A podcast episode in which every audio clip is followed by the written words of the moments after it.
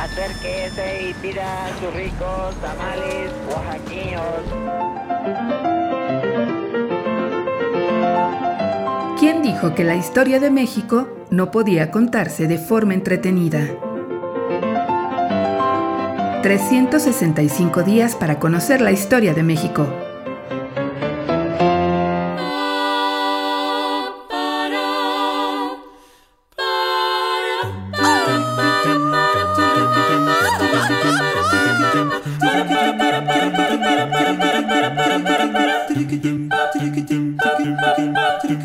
Jueves.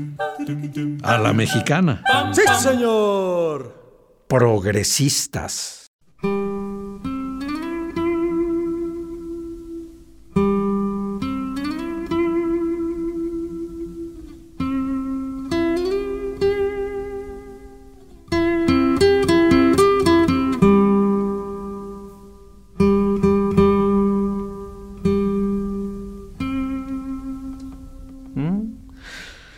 La clase media que en nuestra república ha sido la gran reformadora y la verdadera vencedora en todo, está sufriendo una crisis inmensa, pues sus hombres, en la mayoría, carecen de trabajo. Así comenzaba la propuesta suscrita por un grupo de revolucionarios progresistas que buscaban dignificar a la clase media en los asiagos días del año de 1915. Es la que constituye, continuaba el orador, y le da fuerza y prestigio al pueblo mexicano.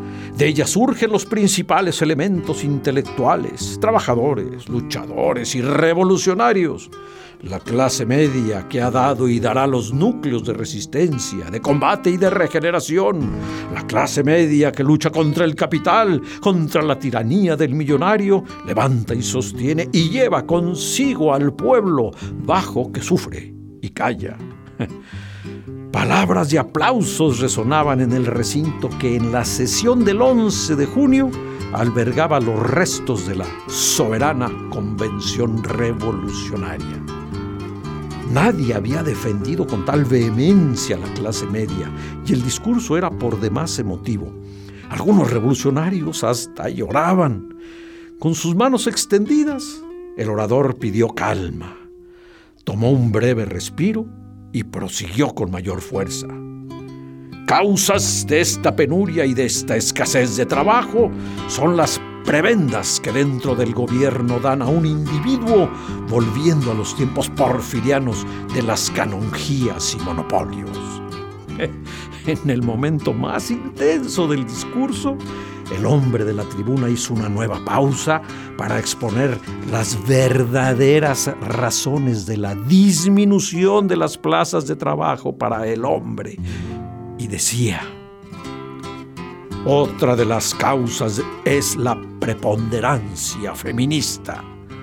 En un gobierno que debiera ser, por razón natural, supuesto que es revolucionario varonil, todos los ministerios, todas las oficinas, todos los centros de actividad del gobierno están llenos de señoritas y señoras que quitan el trabajo al hombre y que estudiado el caso, se deduciría que no pueden trabajar como él.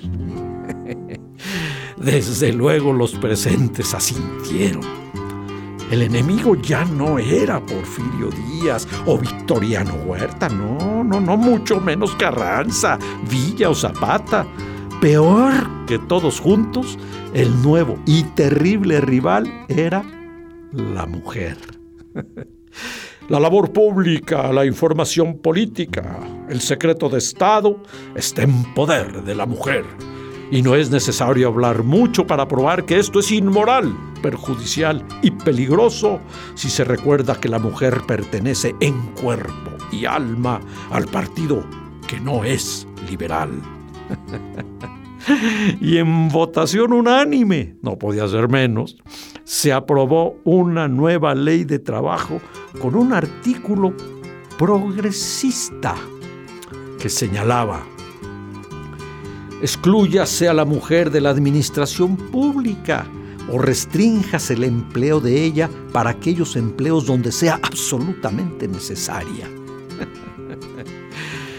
para fortuna de la inteligencia, la convención revolucionaria tenía contados sus días. A la mexicana.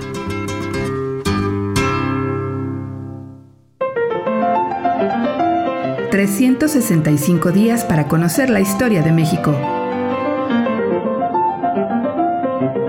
Esta es una producción de Radio Universidad de Guanajuato y la Dirección de Extensión Cultural en voz del Teatro Universitario.